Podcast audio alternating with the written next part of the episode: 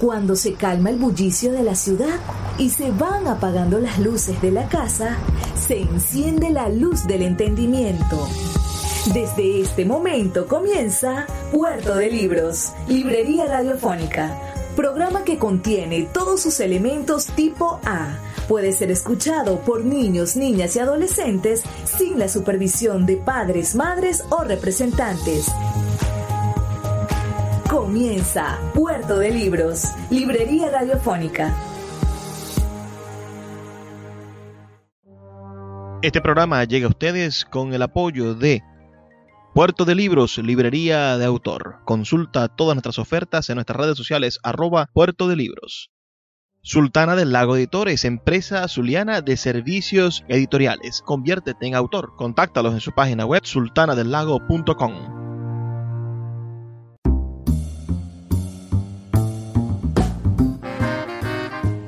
Bienvenidos a Puerto de Libros, librería radiofónica. Les habla Luis Peroso Cervantes, quien de lunes a viernes de 9 a 10 de la noche trae para ustedes este programa a través de la red nacional de emisoras Radio Fe y Alegría. 23 emisoras conectadas para llegar a sus hogares con buenos libros, con buena literatura y con opciones maravillosas para el entretenimiento y el crecimiento profundo de nuestro conocimiento. Porque regularmente crecemos de manera superficial. Cada vez que usted ve una telenovela, cada vez que usted se acerca a las redes sociales y lee un tweet o le llega alguna de esa información entrecortada o, o mal explicada que usted lee en el WhatsApp, bueno, en ese momento usted crece en conocimiento pero de manera superficial. Pero cuando usted lee un libro, cuando usted empieza a, hacer que su criterio crezca en comparación de conocimientos, en ese momento nuestro conocimiento empieza a bajar escalones, empieza a profundizarse y a hacerse muchísimo, muchísimo mejor. Empieza a construirse lo que entre nosotros debe funcionar como una biblioteca de conocimiento, poder recurrir a diferentes ideas para construir nuestras propias ideas. En eso consiste el criterio, en que usted sea capaz de conseguir respuestas a sus preguntas profundas gracias a lo que ha aprendido en su vida, a lo que se ha formado, a la manera en la que usted ha desarrollado su entendimiento. Y para eso son los libros y por eso mismo es que estamos aquí en Puerto de Libros, Librería Radiofónica, en Radio Fe y Alegría. Les habla, como ustedes saben, Luis Peroso Cervantes. La noche de hoy vamos a estar conversando sobre algunos aspectos que tuvimos la oportunidad de disfrutar en la pasada Feria Independiente del Libro de Maracaibo. Vamos a estar hablando hoy sobre un importante periodista zuliano, caraqueño, ¿no? Caraqueño, zuliano, nació en Caracas, pero pero pasó casi toda su vida en el Zulia. Y en este 2022 este periodista cumple 100 años de haber nacido. Es el maestro Sergio Antillano. Y durante la cuarta edición de la Feria Independiente del Libro de Maracaibo, que se desarrolló entre el 23 y el 30 de julio del año 2022, se desarrolló, se tuvo sobre la mesa entre la programación un conversatorio interesantísimo, el legado de Sergio Antillano en el Zulia. Y tuvimos como ponentes al periodista Alexis Blanco y a la bibliotecóloga e hija del homenajeado, la maestra Amanda Antillano. Vamos a escuchar entonces algunos fragmentos de esta actividad que se desarrolló el pasado 26 de julio en el Teatro Varal de Maracaibo y donde bueno, se ha puesto de manifiesto un poco la importancia que tuvo Sergio Antillano para el periodismo en el Zulia y en Venezuela. Recuerden que pueden enviarme sus comentarios al 0424 672 3597 0424 672 3597. Comencemos. Gracias por estar aquí. Yo me imagino cómo sería el comentario, el chiste, el bocadillo cargado de sarcasmo y de ironía que haría el maestro Sergio al ver este, con su debido permiso escaso auditorio. En realidad, yo creo que lo mejor que podemos pensar por ahora es que este sea el comienzo de un homenaje, porque 100 años, un siglo, un siglo de absoluta entrega por este país, merecen ser um, esculpidos en mármoles y tallados en bronce para memoria de los hombres en lo futuro, como diría Cervantes en el Quijote. Muchas cosas me han pasado por la cabeza cuando acepté la invitación y consideré impostergable, irrenunciable eh, la invitación, no podía declinarlo porque considero que de alguna manera yo soy el reflejo de ese ser, de ese ser que fue. Es decir, me siento muy orgulloso, es lo primero que diría, muy orgulloso y feliz, honrado de haberme nutrido con unas líneas maestras en su acción constante, no solo como periodista, sino como hombre de cultura, como artista, porque a final de cuentas Sergio era un hombre de ideas. Yo considero que pensar es un arte también. Disculpen si les parece una perogrullada, pero vaya que lo es. Entonces, lo primero que quiero decir es que en la obra La vida es un strikeout, donde actúo haciendo un rol de, de un guerrillero que va a esconderse a, una casa por allá en Falcón, una obra escrita por Milton Quero. Mi personaje de pronto, si ustedes van a ver esa obra, ese personaje habla un poco así, como en este momento voy a estar hablando yo durante algún rato, porque así era el tono de voz de Sergio. Sergio hablaba así porque era un caraqueño con mucho orgullo y con ese humor. Imagínate tú, los carnales, los amigos, entre los amigos directos de Sergio, estaban los dos Nazoa, Aquiles y Aníbal. Entonces, imagínense ustedes, también la primera esposa de, Sergio, Graciela Calcaño, era hija, o en todo caso descendiente de José Antonio Calcaño. Imagínate tú, José Antonio Calcaño, que era como todo un, un emblema ¿no? del ser caraqueño, ¿no? de las cosas, esas cosas más sencillas que, de las que hablaría después Aníbal. ¿no? Entonces, lo hago no para para burlarme de Sergio en modo. De hecho, preparé un texto que se llama Doce Rosas para el viejo Sergio, porque era tanta la, fue tanto el aporte de Sergio que le dedicó todos sus hijos, son parte de la cultura de esta ciudad en sus diferentes áreas. Y Sergio, su homónimo, desarrolló una personalidad que hubo necesidad entonces de diferenciar al joven Sergio, decíamos también el Pucho, y el viejo Sergio. Finalmente al maestro Sergio Hilario Antillano González lo llamábamos el viejo Sergio.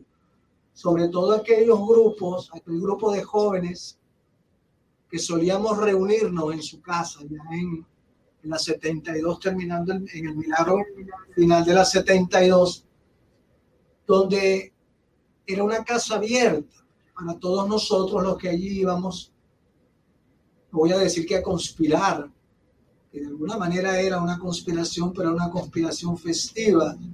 Allí surgió, por ejemplo, un grupo de acción bastante radical para el momento con respecto a la ciudad que se llamaba el Miravoz.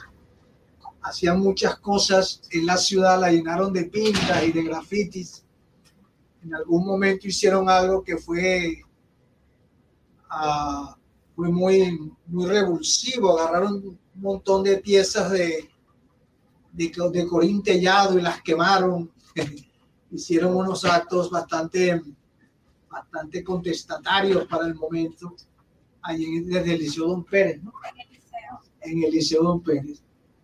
Antes, el primer hijo de Sergio, Pablo, también es una persona absolutamente ligada y trascendente dentro del campo del periodismo, sobre todo el periodismo de investigación, donde gana uno de los más importantes premios que se otorgan en nuestro idioma para el periodismo de investigación. Pablo, que alguna vez lo trajeron en crítica, los dueños de crítica, para darle un cambio al diario crítico. Pero el proyecto que traía Pablo era hacer un periódico que contrastaba muchísimo con lo que querían los dueños del diario crítico, que, crítica, que era un periódico que compitiera con Panorama. Y Pablo decía que no, que la mejor manera de competir con Panorama es ofreciéndole, era ofreciéndole una alternativa cultural distinta eso, esa es parte de lo que voy a leer ahora porque, este, de hecho, yo trabajé en Panorama casi 30 años, incluso después que salí de allí no me dejaron ir, conservaron mi puesto durante cinco años allí, yo iba a trabajar en su bloque, hasta que cerraron el periódico recién. Si estuviera abierto, yo todavía iría a, a, escribir de vez en cuando cosas, o escribiría desde mi estación de trabajo, ahí en Panorama. Pero Sergio me enseñó a cuestionar ese periódico. Yo entré incluso a Panorama en contra de, esa, de esos consejos que me daba Sergio, porque Sergio consideraba que Panorama era una máquina devoradora de hombres, que no de periodistas. Antes de ser periodista, si es hombre. Ese periódico devoraba seres. Es otra historia, no, hablar de eso. Escuchas Puerto de Libros con el poeta Luis Peroso Cervantes. Síguenos en Twitter e Instagram como arroba Librería Radio. Puerto de Libros, librería de autor, la librería que estás buscando. Te invita a visitar sus dos sedes en el Teatro Varal de Maracaibo y en la Vereda del Lago dos cautivadores espacios donde podrás entrar en contacto con la literatura, con el arte, con todos los conocimientos de la humanidad a través del instrumento maravilloso que es el libro. Abiertos de lunes a domingo. Consulta sus redes sociales arroba puerto de libros o su página web www.puertodelibros.com .be, donde encontrarás la tienda virtual más grande de libros de Venezuela. Puerto de Libros, librería de autor, la librería que estás buscando. El poeta Luis Peroso Cervantes le acompaña en Puerto de Libros, Librería Radiofónica, por Radio Fe y Alegría, con todas las voces.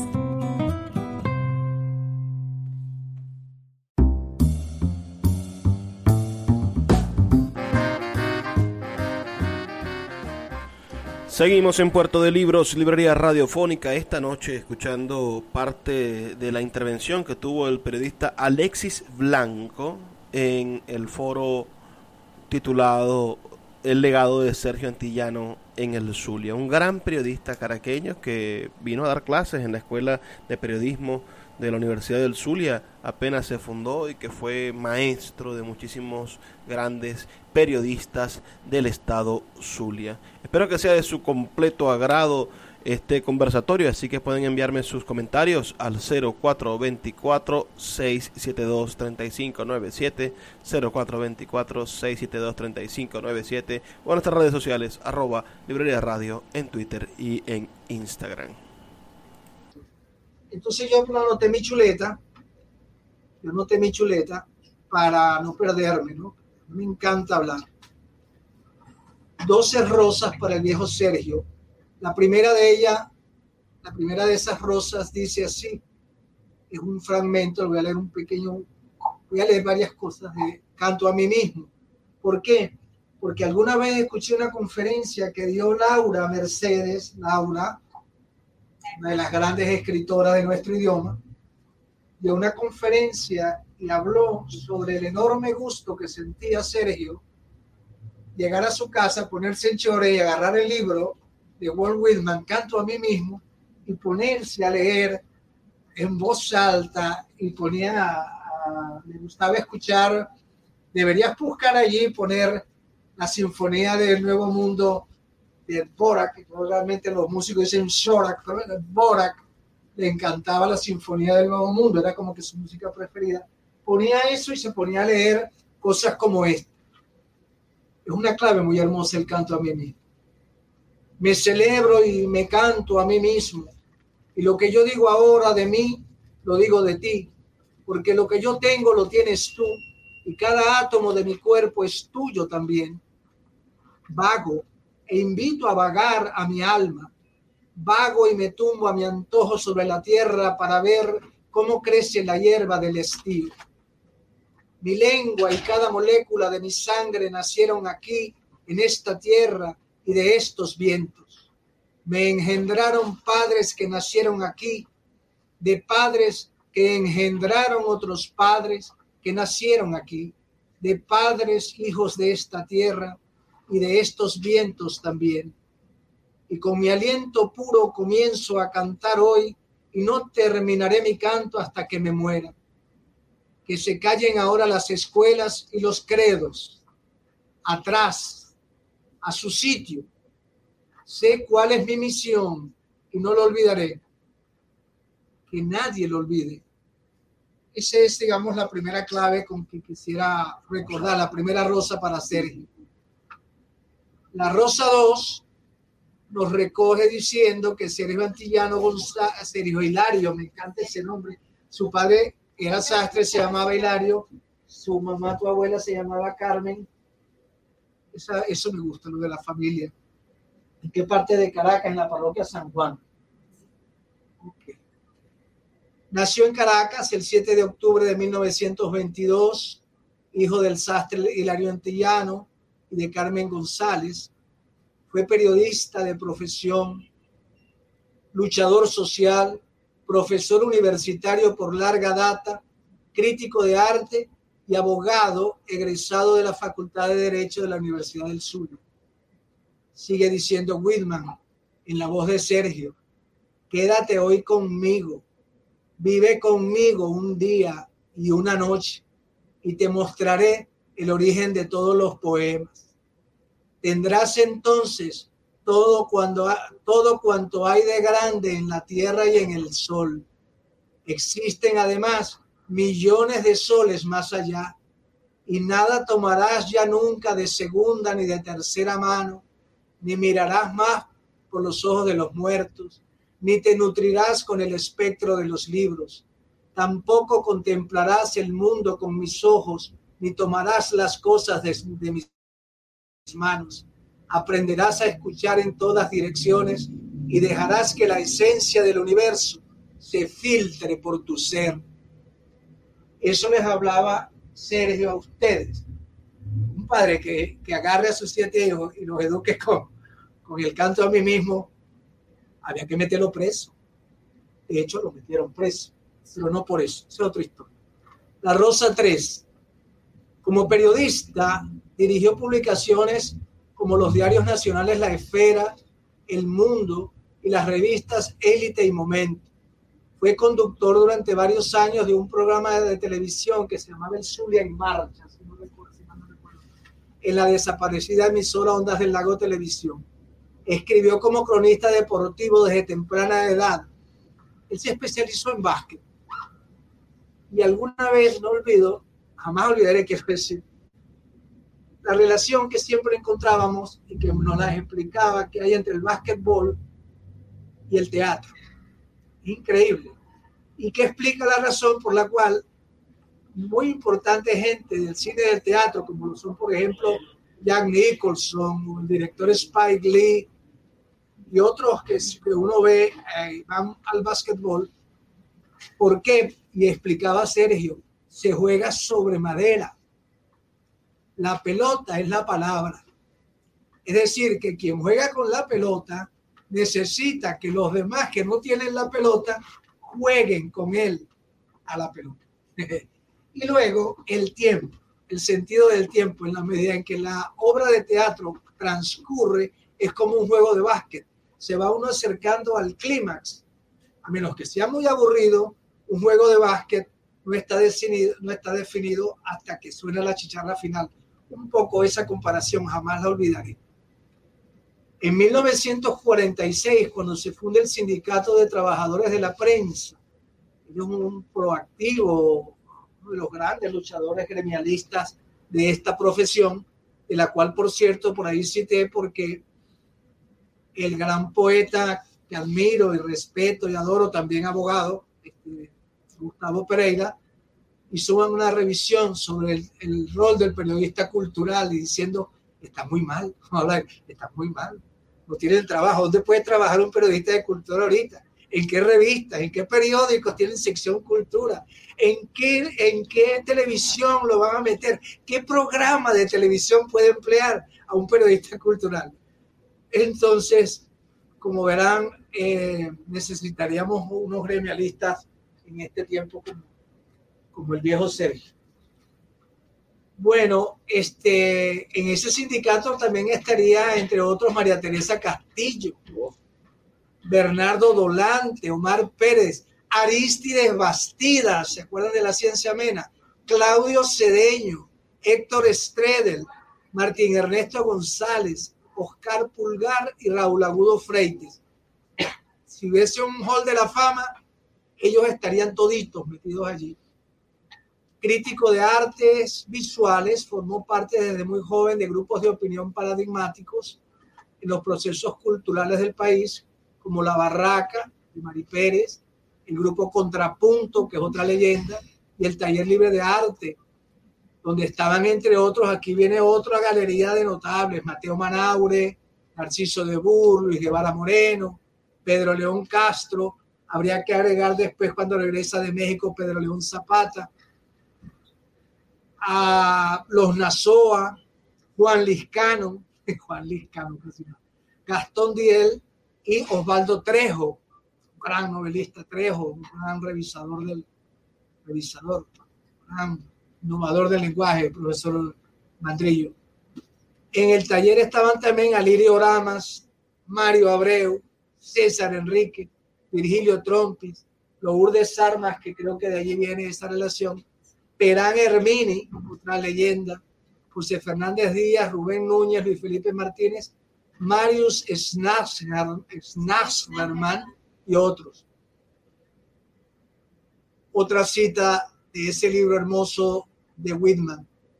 He oído a unos juglares que hablaban del comienzo y del fin, pero yo no hablo del comienzo y del fin. Nunca ha habido otro comienzo que este de ahora, ni más juventud que esta, ni más vejez que esta, y nunca habrá más perfección que la que tenemos, ni más cielo, ni más infierno que este de ahora. Instinto, instinto, instinto, instinto siempre procreando el mundo. Esa es una clave. Ya te la voy a Son, son, son, son. Por la. Rosa 4 formó parte en Maracaibo del grupo de intelectuales 40 grados a la sombra. También tenemos que mencionar que formó parte de, ah, ¿cómo se llama? Las hormigas cabezonas. Eh, y el otro, ah, en fin, pero en 40 grados a la sombra también es un eh, circunscribe un momento clave para la cultura nuestra y para la educación porque ahí estaban Alberto y Josefina Urdaneta, los del proyecto educativo Monte Carmelo, que por mucho tienen que ver con lo que va a ser una idea nueva y renovadora de lo que es la educación y que por ende al tiempo va a conducir a la creación y a la presencia acá de gente como Inés Laredo y como Adolfo García Díaz, que van a venir a fundar la Facultad de Humanidades, concretamente en la Escuela de Educación, el área de educación preescolar. Puerto de Libros, Librería Radiofónica, tu canal diario para encontrar nuevos libros. Con el poeta Luis Peroso Cervantes. Síguenos en arroba Librería Radio.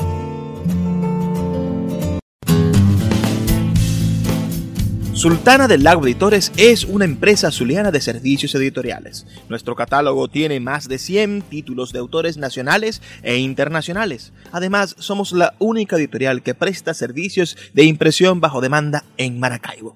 No necesitas invertir en grandes tirajes. Tus lectores pedirán tu libro, nosotros lo imprimiremos y tú obtendrás regalías. Por ello, también editamos internacionalmente en Amazon y Google Play Books. Conoce más en nuestra nueva página web www.sultanadelago.com o siguiéndonos en Instagram como arroba sultana del lago. El poeta Luis Peroso Cervantes le acompaña en Puerto de Libros, Librería Radiofónica, por Radio Fe y Alegría, con todas las voces.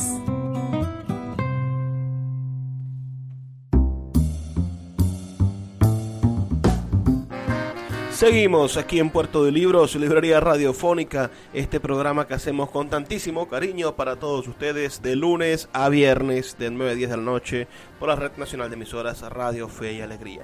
Esta noche escuchando parte de la intervención del periodista Alexis Blanco en el homenaje que le hicimos al gran periodista venezolano Sergio Antillano, que en este 2022 cumple 100 años de haber nacido.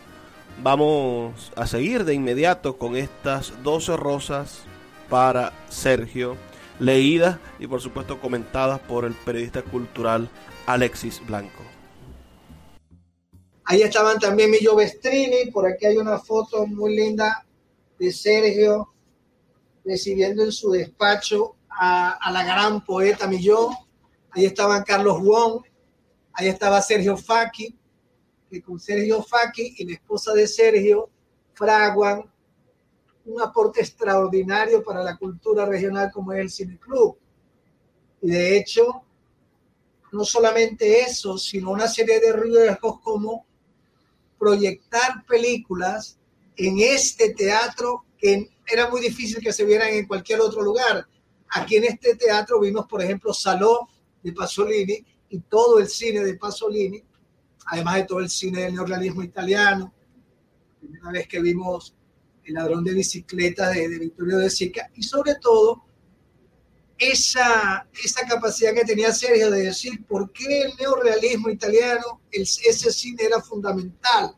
No en balde, jamás olvido que él decía, y que lo hemos recogido, García Márquez, el joven García Márquez, se va a Italia no a estudiar literatura ni derecho, va a estudiar cine y concretamente dentro del cine el neorealismo porque el cine venía allí, era la gente común actuando y haciendo las películas. E, e, eso para la ciudad, quizás, yo me pregunto, ¿cómo sería esa ciudad si estaría capacidad de, de digerir a un hombre que era capaz de hablarle de eso? Sobre todo porque la inteligencia de esa época estaba más marcada y él estuvo en la escuela de Derecho y él la padeció. La inteligencia estaba más abocada, no estoy, criticando ni cuestionando, no es mi tarea eso, pero eran más, eh, iban más hacia la, hacia, lo, hacia la secta, ¿no? Yo me acuerdo, por ejemplo, los hermanos Barbosa de la Torre, mismo y estudiando más, ¿cómo se llama esa señora? Que es la gran, ¿cómo se llama la, señora? Que, que, que, es metafísica, Connie Méndez, etcétera.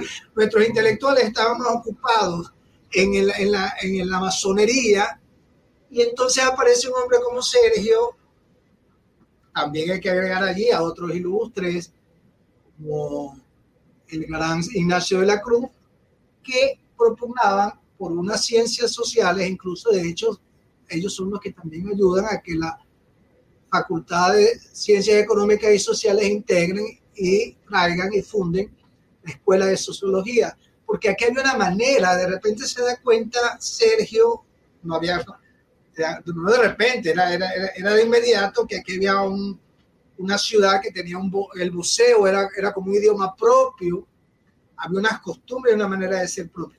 Una cosa que hay que agradecerle a Sergio en medio de todo ese carácter, el tipo era jodido, el tipo tiene una lengua terrible, no, te decía las cosas. Hay un famoso chiste con el pintor Keipo que hacía una exposición de sus gallos en la sociedad dramática. Llega Sergio y ve todos los cuadros, ¿no? unos gallos preciosos. ¿Se acuerdan cuando Keipo empezó a pintar unos gallos que eran una belleza? Y entonces los mira y le dice, mira, Keipo, esta es tu décima exposición ¿Cuándo te vas a poner a pintar? Pero no le estaba diciendo, mal pintor, ¿qué le estaba diciendo? Huevón, vas bien. Pero no, no te lo creas. Es más, una manera de elogiar del halago como la pérdida, ¿cómo se llama la cosa esa que el famoso cuadro de Michelena, la cosa que le con la que pullan al toro, la, la vaina esa horrible.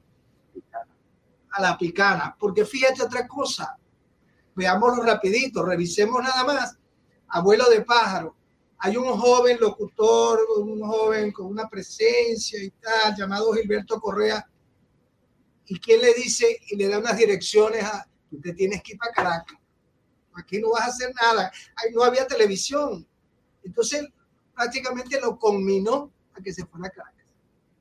Igualmente había una chica que prometía muchísimo como actriz, llamada Lupita Ferrer, y entonces Sergio trae a Esteban Herrera, le presenta a Esteban Herrera y Esteban le dice, mira, esta, es la muchacha que yo te digo que te puede ayudar para hacer la Ofelia en Hamlet. Y entonces le da las direcciones de sus primos, Paul, Carmen y Margot, que eran estrellas del teatro caraqueño de entonces y, del, y del, de los radioteatros. Esas son cosas como pequeñas, porque nos extendemos, hay muchos otros. A, Daniel Sarcos también lo, lo, combinó prácticamente que se fuera, para no decir que yo creo que, que si estuviéramos en conexión con, Milagros, Milagro debe siempre agradecer porque fue la luna directa y hoy por hoy ah, que, me, cuestionen, podemos armar una discusión aparte, pero yo creo que Milagros es la mejor periodista que tiene este país, por muchas razones porque me cae bien, porque es mi amiga, porque... en fin, estoy hablando de ese hombre que como profesor es capaz de hacer que sus alumnos no se conformen. Yo prometí a mi hijo que me iba a contar una anécdota que hizo conmigo, unos consejos que le dio este, Sergio a Patricia Pineda con respecto a mí. Y entonces, este, con el tiempo, por supuesto, Patricia se escandalizó y me dijo una cosa. Yo lo que quería era que yo no, gastara 30 años de mi vida en panorama. Y ahorita que lo veo a distancia, podría parecer un, un, una pendejada, pero es muy probable que mi vida hubiese sido otra si yo tomo riesgos y me lanzo a hacer otras cosas. Me hubiese ido a hacer teatro y periodismo en Caracas, por ejemplo. Pero en el fondo él estaba haciendo eso no para joderme a mí, ni a muchas personas les hacía estos chistes de fuertes, mira, tú estás muy gordo, vete a rebajar a, otro lugar para que rebajes esa barriga, porque obviamente al rato el periodista se murió de, se murió de, le daba un ataque al corazón, en fin, esa capacidad para ejercer el sarcasmo y la ironía como formas expeditas de dar clase, de enseñar, de generar una reacción, una acción-reacción en el estudiante, eso tiene un valor extraordinario. Ah, voy, a, ahorrar un poco de tiempo para que, hay un calorón. Lo que pasa es que no se puede evitar leer esta cosa de Whitman. No hay en mi cuerpo ni una pulgada vil. Nobles son todos los átomos de mi ser y ninguno me es más conocido que los otros estoy satisfecho, veo, danzo, río, canto, cuando mi amante y fervoroso camarada que ha dormido a mi lado toda la noche se levanta y se va sigilosamente al amanecer, dejándome canastas tapadas con blancos lienzos que llenan y alegran mi casa con su abundancia, las acepto sin remilgos, sin preguntar de dónde viene, vienen y sin ponerme a calcular lo que valen. Enseñar a través de Wilma. Llegó a la Rosa 5, llegó al Zulia en 1960 como profesor de la naciente Escuela de Comunicación Social y permaneció viviendo hasta el año de su deceso en 1999. Él murió aquí o en Caracas. Él falleció allá. Fue padre de siete hijos, Pablo, Laura Mercedes, Lucía, Sergio, Gerardo, Malorado Gerardo, consideró que el mar tenía unos insondables misterios y que tenía que descubrirlos. Amanda y Diana. Tuvo nueve nietos, que creo que son ya 14, y tres que creo que también aumentaron bisnietos. En el teatro, ah, ok, esto lo sabemos, pues que se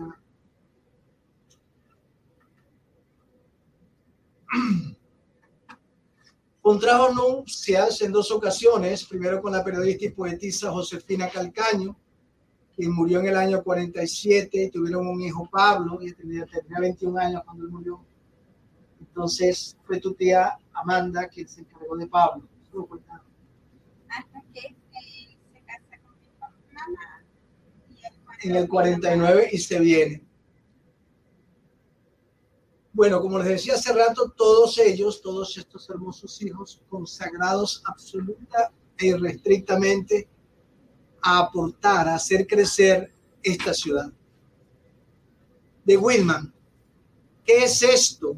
Me dijo un niño mostrándome un puñado de hierba.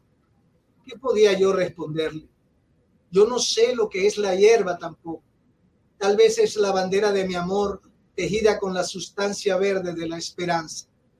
Tal vez el pañuelo de Dios es el pañuelo de Dios, un regalo perfumado que alguien ha dejado caer con alguna intención amorosa. Escuchas Puerto de Libros con el poeta Luis Peroso Cervantes. Síguenos en Twitter e Instagram como arroba Librería Radio. El poeta Luis Peroso Cervantes le acompaña en Puerto de Libros, Librería Radiofónica, por Radio Fe y Alegría, con todas las voces.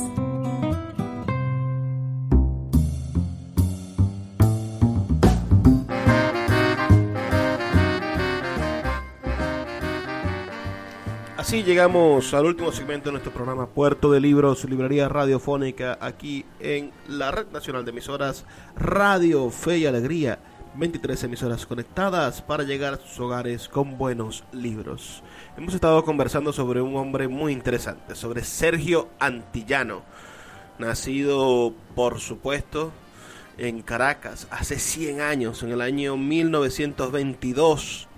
Y bueno, un hombre, un prohombre del periodismo venezolano que fue un ilustre profesor de la Escuela de Periodismo de la Universidad del Zulia y que ahora sus discípulos le rinden un sentido homenaje. Hemos estado escuchando al periodista cultural zuliano Alexis Blanco. Lamentándolo mucho no vamos a poder escuchar toda la participación. Este, este conversatorio completo junto con la intervención de la hija del maestro antillano, Amanda Antillano, están disponibles en mi canal de YouTube, en Luis Peroso Cervantes. Usted va a encontrar allí, bueno, todos estos programas y además va a encontrar otros otros eventos literarios que realizamos constantemente, talleres literarios que dicto de forma gratuita. Todo eso se va a encontrar allí en mi canal de YouTube, a los cual los invito a que lo sigan y, y compartan los contenidos que se encuentran allí de forma gratuita. También vamos a tener la oportunidad de, ver otros eventos de la Feria del Libro, que toda fue transmitida por internet a través de ese canal de YouTube. Ahora escuchemos un último fragmento de esta participación del periodista cultural Alexis Blanco en homenaje, bueno, a los 100 años de Sergio Antillano. Por favor, envíenme sus comentarios al 0424 672 3597 04 24 672 3597 diciéndome de qué parte del país nos escuchan y bueno, qué opinan de la figura de este hombre, de Sergio Antillano, aquí en esta sesión nocturna de su puerto de libros, librería radiofónica. Rosa 7. Esto es, uh, me lo fusilo así, textual, entrecomillado, de Laura. Sergio Antillano González, el periodista, el docente, el padre, el amigo, el crítico, el polémico y el amoroso, el temperamental y el de la ternura, fue un caraqueño sencillo. Hijo de Hilario Antillano, sastre de profesión, la que combinó en Valencia con el cargo de inspector de espectáculo, y Carmen González, madre que también falleció tempranamente y de quien papá hablaba con, con añoranza y de la cual decía que fue de las primeras mujeres en usar pantalones en Venezuela, obra de su marido Sastre. Huérfano de madre, su hermana mayor, la tía Mandita, ocupó el lugar de esta, dando, dado que los tres hermanos quedaron solos, viviendo en la casita de la calle Branger, en Valencia, en, aquellos años entre la década de los 30 y los 40 del siglo XX. Papá ubicaba su inicio en el periodismo a los 16, a los 16 años, escribiendo reseñas de juegos deportivos. Contaba reiteradamente una anécdota con el escritor Enrique Bernardo Núñez. A Rael, ¿me pueden dar un poquito de agua?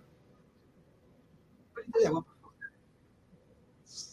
Sergio Muchacho entraba a la redacción del periódico con profunda timidez a escribir sus notas después de los eventos deportivos y para ello le prestaban una máquina de escribir.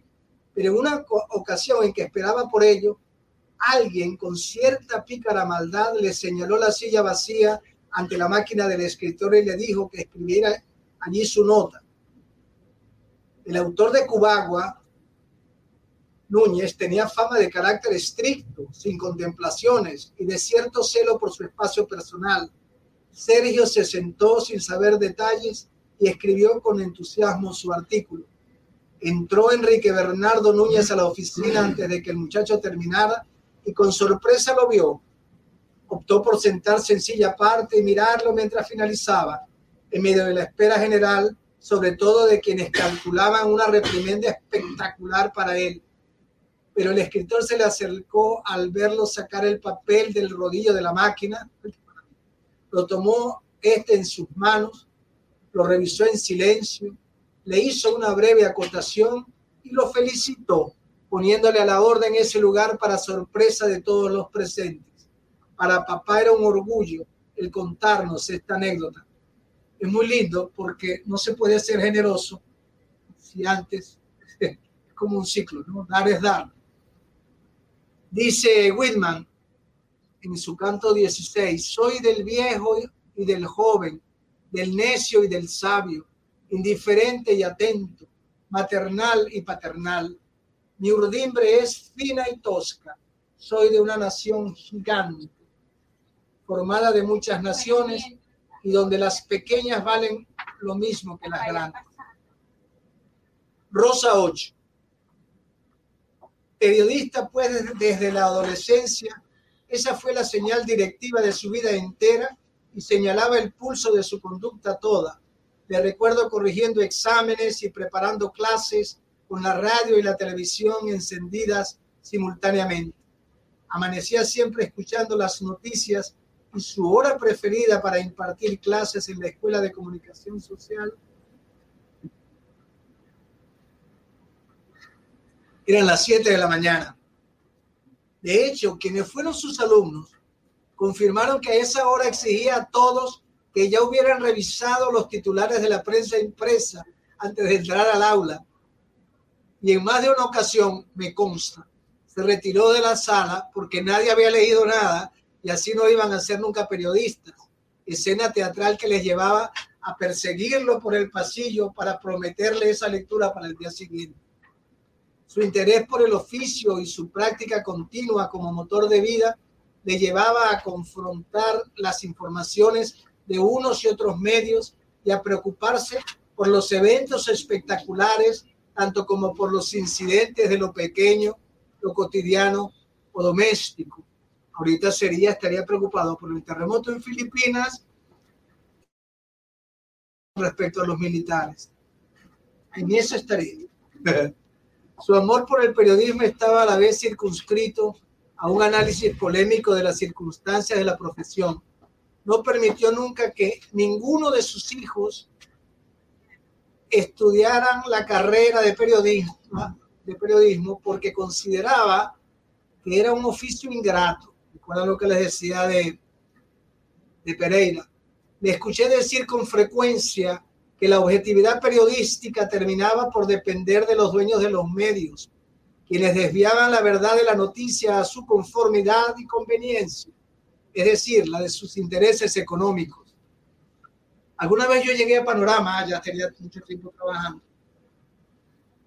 y el maestro Sergio había tenido como que era la noticia por algo vinculado, era una noticia, él era la noticia, Sergio, y el director del periódico ya no era, ya no era Esnor, sino Adalberto Toledo. Entonces Adalberto Toledo, ven acá, pasa. Oh. Cerra la puerta. Esto va de aquí para allá. Sergio Antillano no existe. Se puede ganar el Pulitzer. Puede estar cagándose con el Papa, pero en este periódico no sale porque resulta que el día anterior en su clase, Sergio se había puesto bastante ácido y bastante heavy, y resulta que una de, las, de sus alumnas era, eran dos, Luis Vicente Baitiner y Priscila Pineda, la hija de Esteban. Priscila llegaba en un carrito bellísimo, Toyotica de esos dos puertas, un Célica, lo escondía, que le estaba, pagaban para que se lo cuidaran allí en el estacionamiento, y lo sé porque yo trabajaba con la imprenta de la Universidad de Zulia.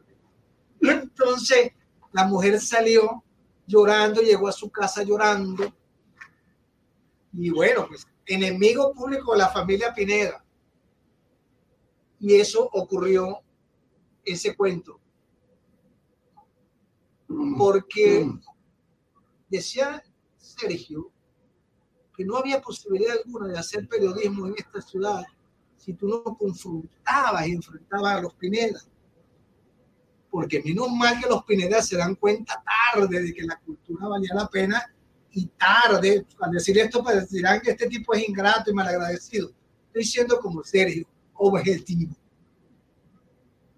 Fue tiempo después que ellos se dan cuenta que necesitaban construir una cosa llamada el Museo de Arte Contemporáneo del Zulia, para salvaguardar y preservar una pinacoteca extraordinaria que tenían porque una de las megatendencias, hablando de los años 90, del nuevo milenio era la cultura como fuente de poder económico. Todavía no habían llegado las famosas eh, subastas de, de los cuadros de Van Gogh, por ejemplo, o cosas por el estilo. Por eso fue que lo hicieron. Entonces, por eso Sergio confrontó siempre a los Pineda, y no solo los Pineda, también confrontó a. Los, árabes que eran dueños de, crítica, que quisieron uh, salir, adelante con crítica. Pero bueno, forma parte del asunto de, este, de este oficio, ¿no? Si tú no confrontas, si tú no asumes, si tú no das ese paso adelante, es posible que, no pase nada con tu trayectoria por, el oficio. La Rosa 9, sigo con, con Laura.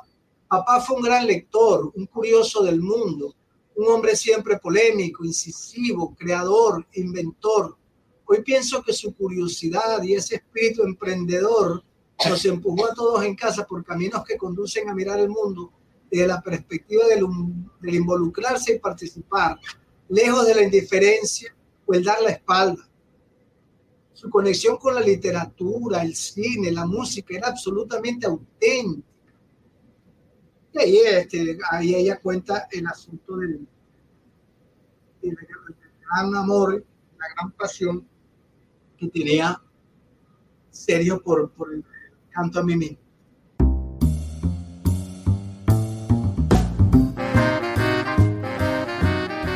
Y así nos toca llegar al final de nuestro programa en la noche de hoy.